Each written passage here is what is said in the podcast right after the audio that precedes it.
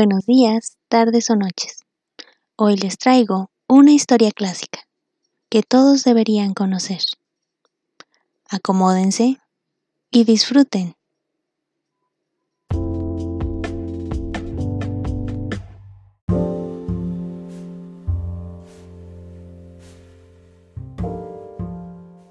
Sábado 30 de enero de 1943.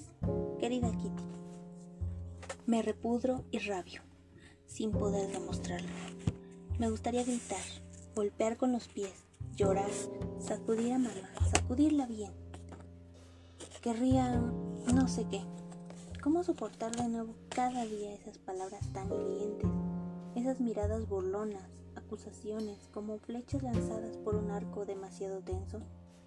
que me penetran y que son tan difíciles de retirar de mi cuerpo. A Margot, a Van a Dossel también a papá, yo querría gritarles, déjenme en paz, déjenme dormir una sola noche sin mojar de lágrimas mi almohada, sin esos latidos en mi cabeza y sin que los ojos me ardan. Déjenme partir, déjenme abandonarlo todo y sobre todo en este mundo. Pero soy incapaz de eso. No puedo traslucirles mi desesperación. No puedo exponer a sus miradas las heridas que me causan, ni soportar su lástima o burlona bondad, lo que me haría gritar tanto más. Ya no puedo hablar sin que me juzgue afectada, ni callarme sin ser ridícula.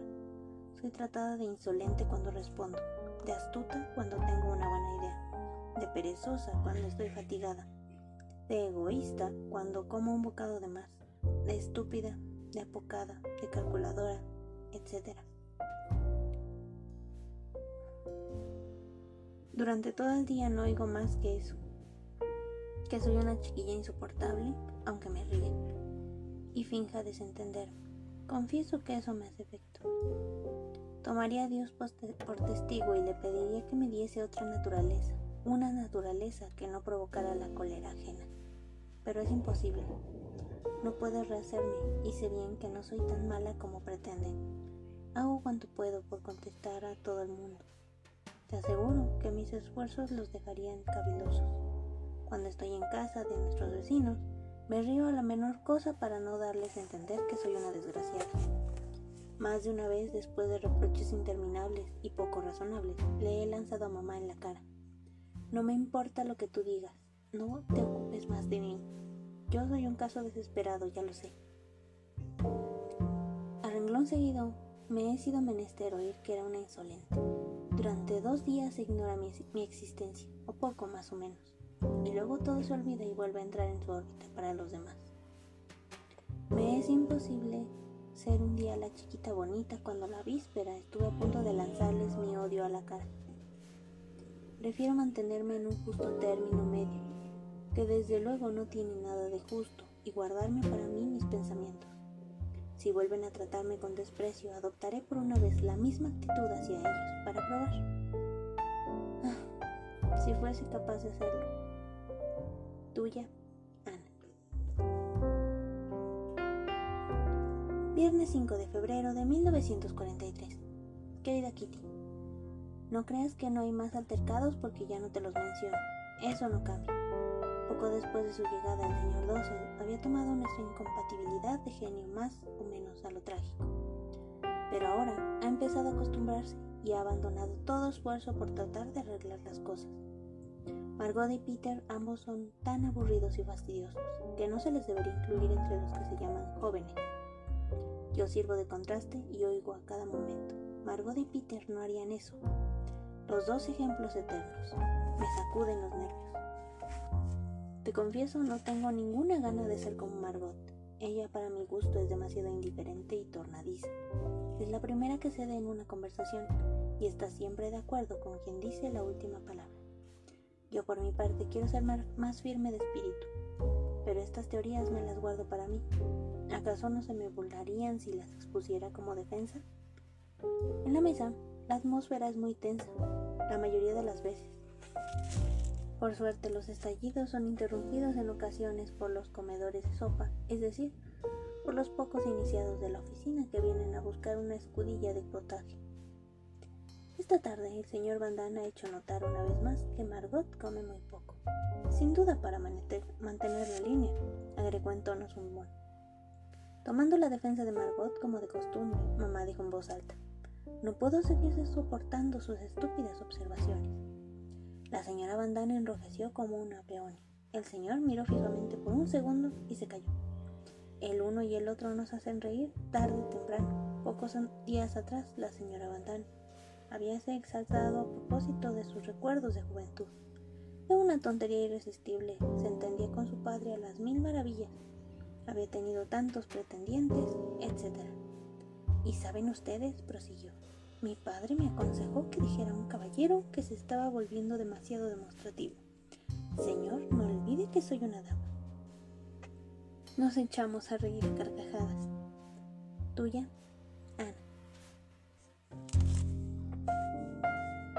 Sábado 27 de febrero de 1943. Querida Kitty, Pim espera el desembarco de un día a otro. Churchill tuvo una pulmonía, de la que se restableció lentamente. Gandhi, el libertador de la India, hace una vez más la huelga de hambre. La señora Van Damme pretende ser fatalista, pero ¿quién es la más chillona durante los bombardeos? Nadie más que Petronella. Henk nos ha traído el sermón impreso por los obispos, distribuido en los fieles de la iglesia. Es magnífico y está muy bien escrito. Holandeses, no os quedéis acostados, combatid todos y cada uno con vuestras propias armas por la libertad de la patria, del pueblo y la religión. Socorred sin titubeos. Y eso viene del púlpito. ¿Van a dar enseguida? Nuestros correligionarios seguramente que no. Imagínate lo que nos sucede. El propietario ha vendido este edificio sin, avisar antes a Crawler y a Cooper. La otra mañana tuvieron la visita del nuevo propietario, acompañado de un arquitecto, que ha venido a examinar la construcción. El señor Pupuy se encontraba afortunadamente aquí para hacer los honores. Les enseñó toda la casa, salvo nuestro anexo, diciéndoles que la llave de esa puerta la tenía en su domicilio. El nuevo propietario no insistió, con tal de que no vuelvan a echar una ojeada al anexo. Nos veríamos en buen aprieto.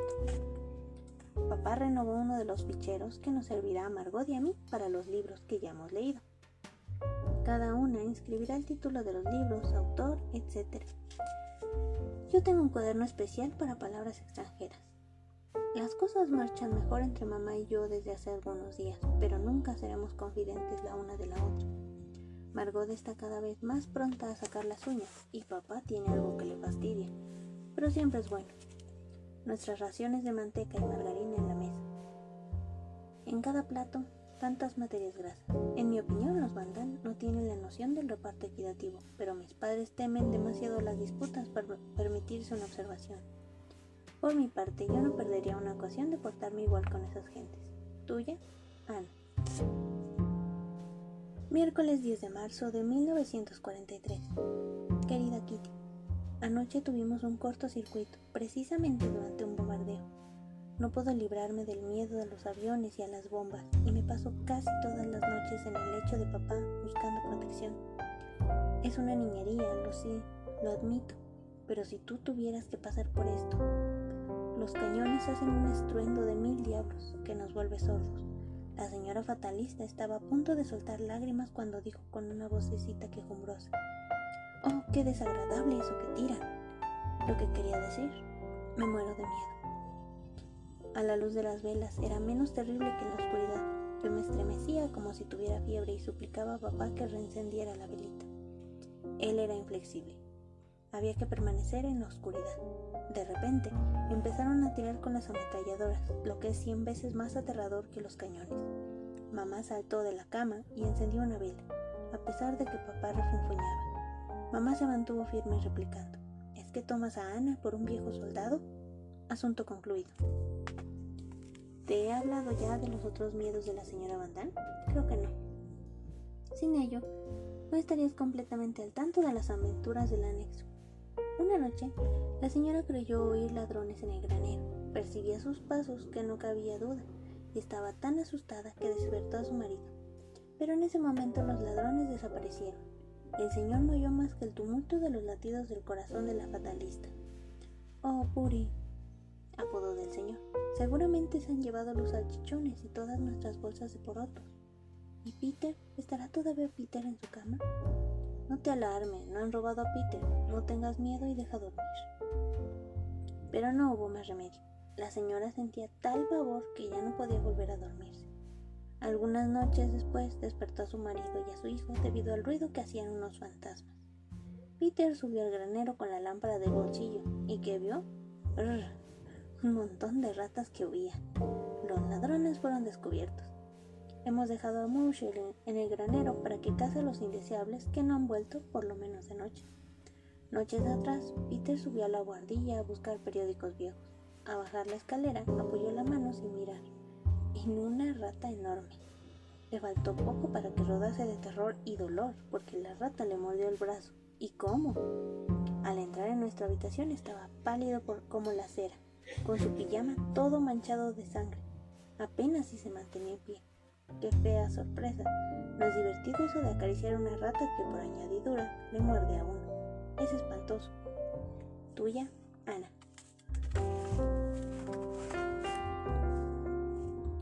Viernes 12 de marzo de 1943. Querida Kitty, permíteme que te presente a mamá Frank, última campeona de los niños. Ella reclama manteca suplementaria para los jóvenes. Se trata de los problemas de la adolescencia. Problema tras problema, mamá los defiende todos y entabla la lucha en pro de la juventud. Y aunque los mayores encabilen, el triunfo siempre es suyo.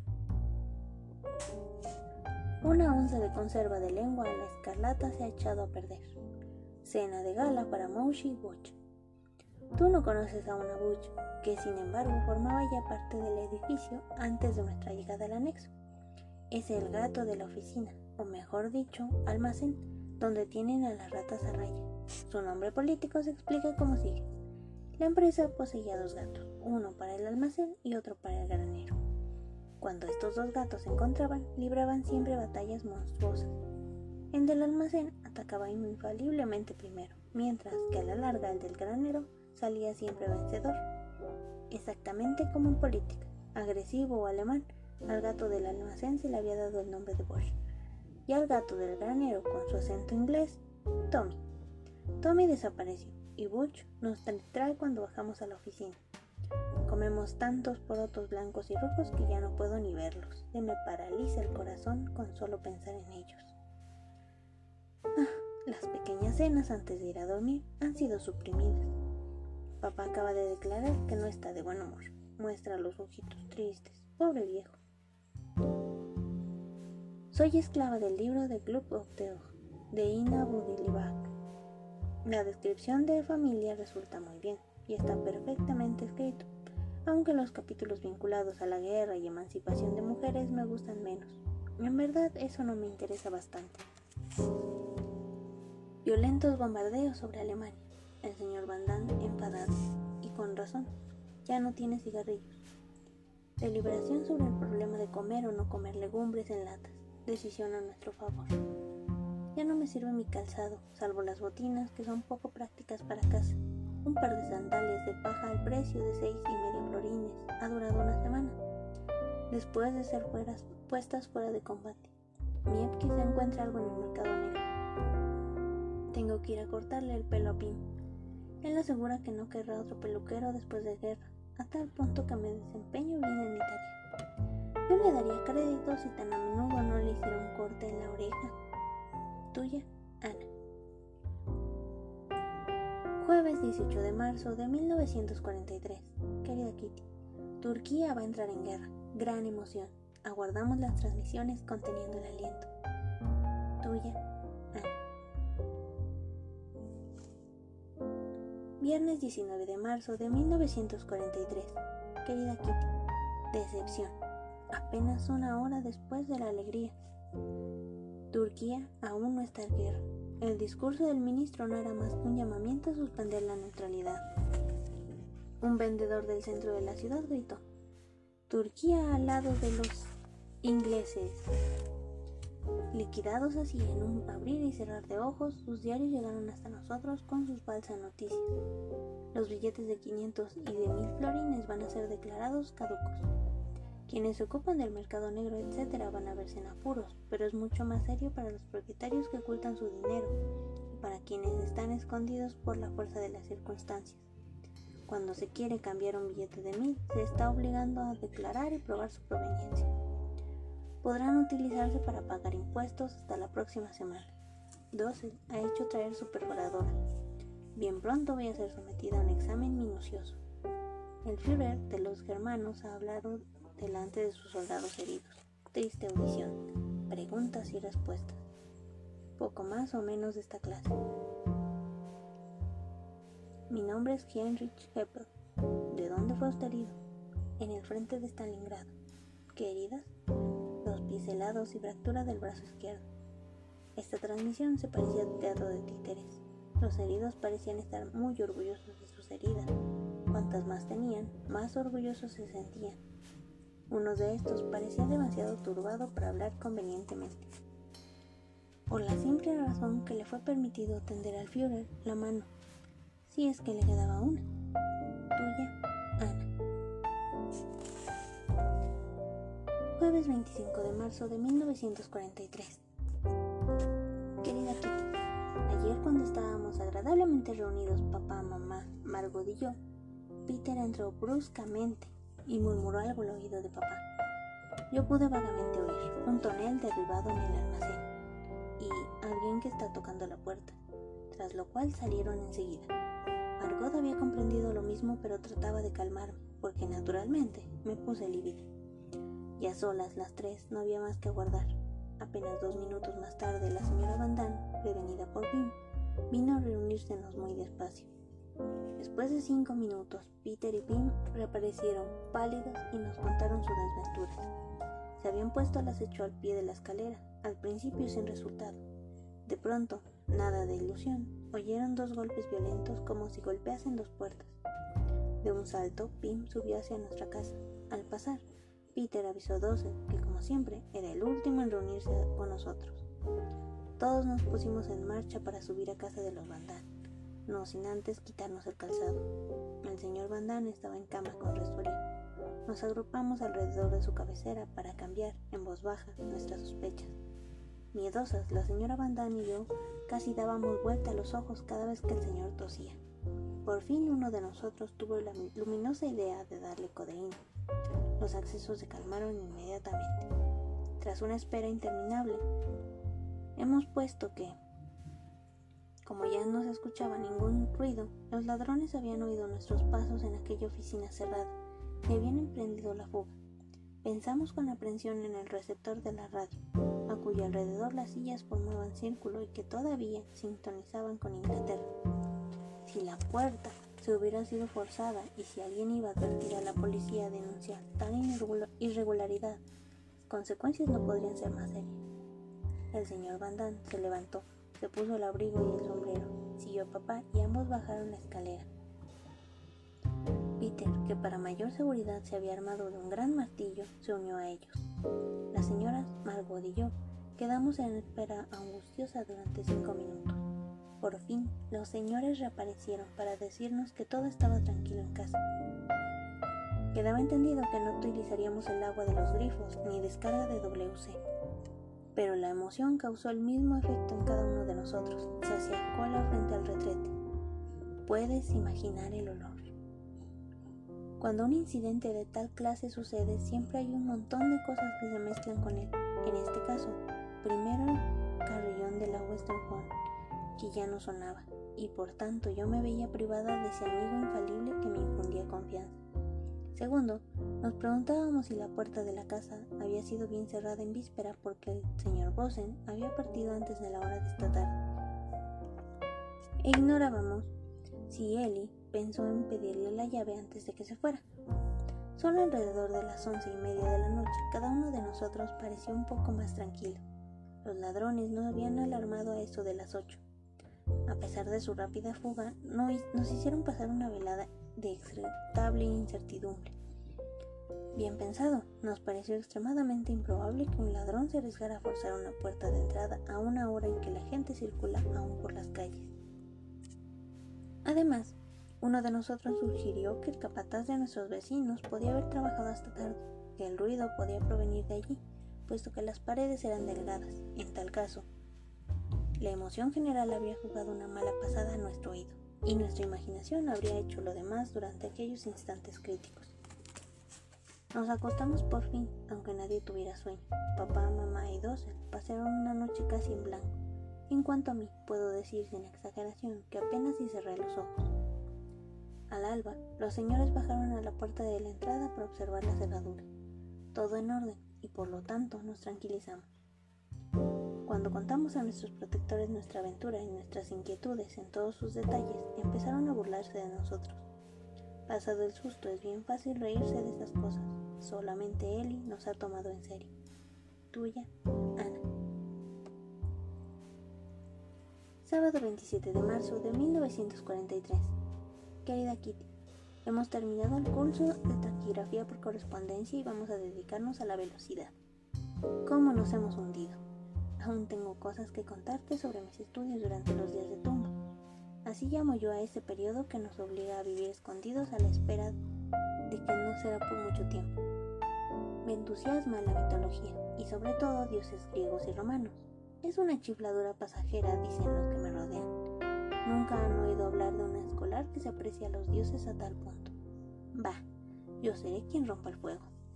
El señor Van sigue resfriado, o mejor dicho, con la garganta un poco irritada. Resulta fantástico con sus aspavientos. Hace gárgaras con infusiones de manzanilla y se pincela el paladar con azul de metileno. Se desinfecta los dientes, lengua, hace inhalaciones. Además, el caballero está de muy mal humor. Rauter, uno de los más grandes boneteros nazis, ha pronunciado un discurso. Todos los judíos deberán abandonar los países germánicos antes del 1 de julio. La provincia de Utrecht será depurada del 1 de abril al 1 de mayo, como si se tratase de camanduleros. Enseguida, las provincias de Holanda del norte y del sur del 1 de mayo al 1 de junio. Llevan a esas pobres gentes al matadero como un tropel de animales enfermos y sucios pero prefiero no hablar de eso porque es una pesadilla. Una buena noticia, el buró de colocación alemán ha sido saboteado, le han prendido fuego. Algunos días más tarde, otro tanto como el buró de la población, en el que hombres disfrazados de polizontes alemanes han maniatado a los centinelas y se han apoderado de documentos importantes. Tuya, Ana. Jueves 1 de abril de 1943. Querida Kitty, nada de pescado de abril hoy. Ver fecha. Al contrario, hay algo serio que justifica que diga, una desgracia nunca viene sola. Ante todo, el señor Tarnos tuvo ayer una fuerte hemorragia en el estómago y tiene que guardar cama al menos tres semanas. Luego, él está con gripe. Además, el señor Bosen tiene probablemente también una úlcera en el estómago y será internado en el hospital la semana próxima para que lo opere. Por añadidura, importantes conversaciones de negocios iban a entablarse y ya habían sido fijados los detalles entre papá y Gurwitz. El tiempo faltaba para poner suficientemente al tanto a Kraler, el único portador que nos quedaba. Esta reunión de hombres de negocios en la oficina privada tenía a papá terriblemente ansioso en cuanto al resultado. Ah, si yo pudiera estar presente. Ah, si pudiera estar ahí, exclamaba. ¿Por qué no pegas el oído al suelo? le aconsejaba. Como ellos están en la oficina privada, lo escucharás todo. Y el rostro de papá se iluminó. Ayer por la mañana, a las once y media, Margot y Pim, dos oídos valen más que uno, se tendieron a todo lo largo para escuchar el puesto. La conversación, inacabada por la mañana, postergóse hasta la tarde. Papá ya estaba todo acalambrado por aquella postura poco práctica e incapaz de proseguir la campaña de espionaje a las dos y media, cuando las voces hicieronse oír. Me rogó que lo reemplazara al lado de Margot, pero las conversaciones se eternizaban y se hacían tan aburridas que me dormí sobre el linoleo duro y frío. Margot no se atrevió ni siquiera a tocarme, y mucho menos llamarme, por miedo al que el menor ruido delatara nuestra presencia. Me desperté de una buena media hora y me había olvidado de la conversación. Afortunadamente la atención de Margot no flaqueó. Tuya, Ana. Viernes 2 de abril de 1943. Querida Kitty, Ay, otro pecado viene a agregarse a mí, a mi ya larga lista. Anoche, cuando estaba acostada aguardando a papá, que debía rezar conmigo antes de darme las buenas noches, mamá entró, se sentó en mi cama y me preguntó, Ana, ya que papá todavía no está aquí, ¿quieres que recemos juntas? No, mamá, contesté. Mamá se levantó, se quedó quieta un poco, se dirigió lentamente hacia la puerta, de donde se volvió de repente y con rostro demudado por la aflicción dijo, Prefiero no enojar, al cariño no se le ordena. Las lágrimas resbalaban por sus mejillas cuando cerró la puerta. Permanecí inmóvil juzgándome odiosa por haberla rechazado tan brutalmente, aunque sabiendo que no podía responder de otra manera. Soy incapaz de hipocresías e incapaz de rezar con ella disgusto. Lo que ella me había pedido fue sencillamente imposible. Sentí lástima de mamá, la compadecí de todo corazón, puesto por primera vez en mi vida me había dado cuenta de que mi realidad no le era indiferente. La pesadumbre se leía en su cara cuando dijo que el cariño no se le ordena. La verdad es muy dura. Sin embargo, mamá me ha rechazado. Es también la verdad. Me ha abrumado siempre con sus observaciones intempestivas y sin tacto y se ha mofado de cosas que yo me resisto a tomar por bromas. Ella se estremecido al comprobar que todo amor entre nosotras desapareció verdaderamente, exactamente como yo me estremecía al recibir cada día sus duras palabras. Ella ha llorado largo rato y ha pasado una noche en blanco. Papá no me mira casi y cuando sus ojos se cruzan con los míos puedo leer en ellos. ¿Cómo has podido ser tan mala? ¿Cómo te has atrevido a causar esta pena a tu madre? Ellos esperan que yo me disculpe, pero es imposible disculparme en un caso semejante, porque he dicho una verdad que tarde o temprano mamá se verá obligada a reconocer. Ya no necesito aparentar, pues me he vuelto indiferente a las lágrimas de mamá y las miradas de papá. Por primera vez, ambos se perciben de lo que siento constantemente. No puedo sino apiadarme de mamá, que se ve obligada a guardar su compostura ante mí.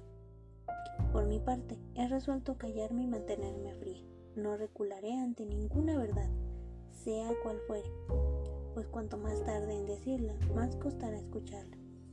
Tuya, Ana.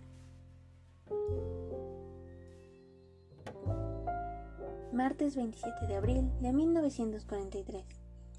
Querida Kitty, las disputas hacen retumbar toda la casa. Mamá contra mí, los Van contra papá, la señora contra mamá. Todo el mundo está encolerizado. Nos divertimos, ¿eh? Los interminables pecados de Ana han sido puestos de nuevo sobre el tapete en toda su amplitud. El señor Bosen está en el hospital. El señor se ha restablecido lo más pronto de lo que se creía, pues esta vez su hemorragia del estómago fue combativa tan fácilmente. Nos ha contado que el Buró de Población ha sido tan bien tratado por los bomberos que no solamente han extinguido las lágrimas, sino que además han dejado todo el interior bajo agua. Eso me alegra. El Carlon Hotel está en ruinas. Dos aviones ingleses con un pesado cargamento de bombas incendiarias han acertado, dando fuego a todo el inmueble de la esquina. Los ataques de la RAF en las ciudades alemanas son cada vez más numerosos. Se acabó el descanso por la noche. Tengo unas ojeras enormes por la falta de sueño. Nuestra alimentación es abominable. Desayuno, pan duro y sucedáneo de café. Comida, espinacas o ensalada desde hace 15 días. Papas de 20 centímetros de largo, saben a podredumbre azucarada. Quienes desean adelgazar no tienen más que hacerse pensionistas al anexo. Nuestros vecinos no dejan de lamentarse, pero nosotros tomamos la situación menos a lo trágico. Todos los hombres que hayan sido movilizados o que hayan combatido en 1940 son llamados para el trabajo obligatorio en Alemania. Una medida más, sin duda, contra el desembarco. Tuya, Ana. Sábado primero de mayo de 1943. Querida Kitty, al reflexionar de vez en cuando sobre la manera como vivimos aquí, llegó casi siempre a la misma conclusión. En comparación con los judíos que no están escondidos, nosotros debemos creernos en el paraíso. Sin embargo, más tarde, cuando todo retorne a la normalidad y habitemos como antes nuestra casa decentemente arreglada, no podré dejar de asombrarme al recordar hasta qué punto nos vimos ahora reducidos. Reducidos, en el verdadero sentido de la palabra, en lo que concierne a nuestra manera de vivir. Por ejemplo, desde que estamos aquí utilizamos el mismo hule, que ya no puede llamarse limpio después de un uso tan prolongado. Trato a menudo de frotarlo como un raspador, pero este tiene más de agujeros que de raspador. Por mucho que se lave y enjabone la mesa, nunca se logra nada satisfactorio. Durante todo el invierno, los bandanos dormidos sobre un retazo de franela que no se puede lavar aquí por la mala clase y la escasez del detergente. Papá lleva un pantalón raído y una corbata deshilachada. El corsé de mamá ha exhalado hoy su último suspiro, en tanto que Margot se pasea con un corpiño demasiado pequeño de dos presillas. Mamá y Margot se han llevado alternativamente durante todo el invierno las tres mismas camisas. Las mías se volvieron tan cortas que ni siquiera me llegan al ombligo. Desde luego todas esas cosas son pasajeras y por tanto intrascendentes, pero a veces tengo mis aprensiones. Nosotros que nos adaptamos actualmente a nuestras cosas requiere, requerentemente usadas desde mis calzones hasta la brocha de afeitar de papá, ¿volveremos a ver un día el tren de vida de la preguerra? Esta noche los aviones bombardearon de tal forma cuatro veces que he empaquetado todas mis cosas. Hoy hasta preparé una maletita con lo estrictamente necesario en caso de huir. Mamá me preguntó, ¿a dónde vas a huir? Toda Holanda es castigada por sus numerosas huelgas. Ha sido declarado en estado de sitio y su ración de pan reducida a 100 gramos por persona. Ahí tienen a los niños que no han sido buenos. Tuya, Ana. Martes 18 de mayo de 1943. Querida Kitty, He sido espectadora de una batalla monstruosa entre aviones ingleses y alemanes. Desgraciadamente algunos aliados han sido obligados a abandonar sus aparatos incendiados y a saltar en paracaídas. Nuestro lechero, que vive cerca de la ciudad, ha visto a cuatro canadienses sentados en la cuneta del camino. Uno de ellos hablaba fluidamente el holandés, le pidió fuego para su cigarrillo y le ha contado que ellos formaban un equipo de seis hombres. El piloto estaba carbonizado y el quinto se había ocultado no sabía dónde. La Gendarmería ha ido a recoger a esos cuatro hombres en perfecta salud. ¿Cómo es posible conservar tan presencia de espíritu después de un salto tan formidable? A pesar del calor primaveral, estamos obligados a encender la estufa todos los días para quemar las mondaduras de hortalizas y otros residuos. Como tenemos que preocuparnos del hombre del almacén, no podemos utilizar la cloaca. La menor imprudencia bastaría para delatarnos. Todos los estudiantes que hayan terminado o piensan proseguir sus estudios este año fueron invitados a firmar una lista presentada por dirección, comprometiéndose a simpatizar con los alemanes y el nuevo orden. El 80% se ha negado resueltamente a renegar su conciencia y sus convicciones, y ha tenido que sufrir las consecuencias. Todos los estudiantes que no firmaron serán enviados a un campo de trabajo alemán. Si todos los jóvenes son condenados a trabajos forzados en tierra de nazis, ¿qué va a quedar de la juventud holandesa? La noche pasada yo estaba en cama de papá y mamá. Había cerrado la ventana debido al bombardeo. De pronto oí que uno de nuestros vecinos saltaba de la cama, no muy ligero, era la señora. Inmediatamente después, la detonación espantosa de una bomba. Grité luz, luz, y me encendió. Yo esperaba ver la habitación devorada por las llamas de un momento a otro.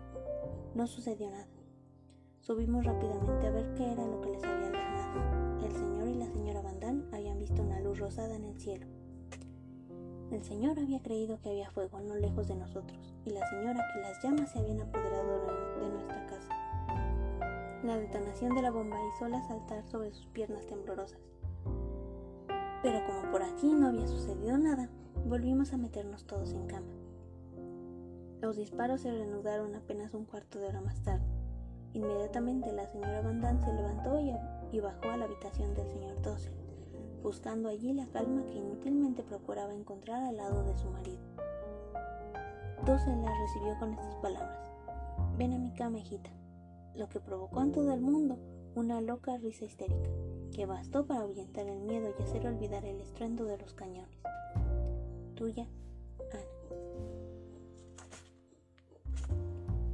Domingo 13 de junio de 1943. Querida Kitty, Para mi cumpleaños, papá me escribió un cumplido que es demasiado bonito para dejar de mencionar.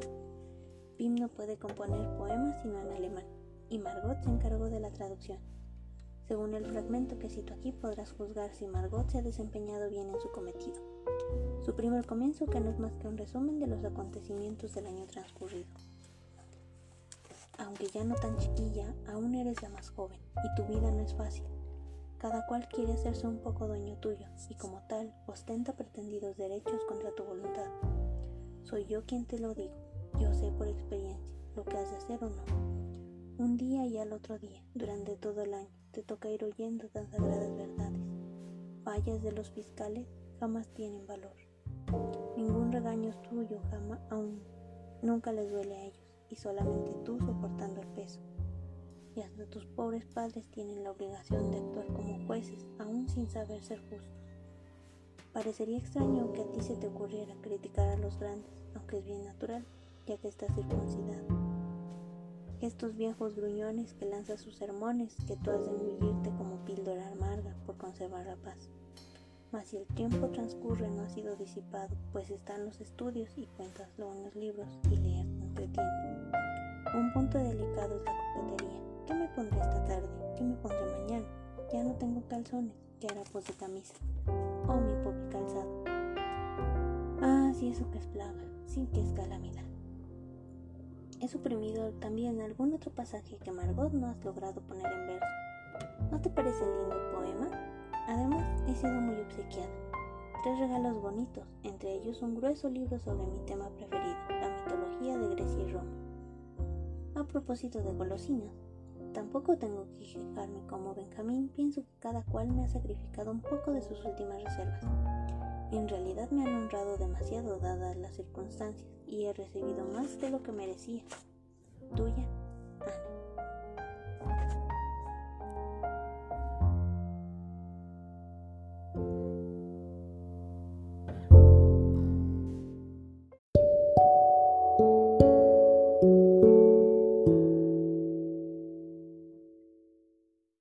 Y bien, ¿qué les pareció? Espero haya sido de su agrado. Gracias por escucharnos. Si deseas conocer un poco más acerca de mis gustos, puedes seguirme en mi Instagram, también en TikTok, en YouTube y por supuesto en mi blog personal. Todos con el nombre El Librero de Beth. Muchas gracias y nos vemos la próxima.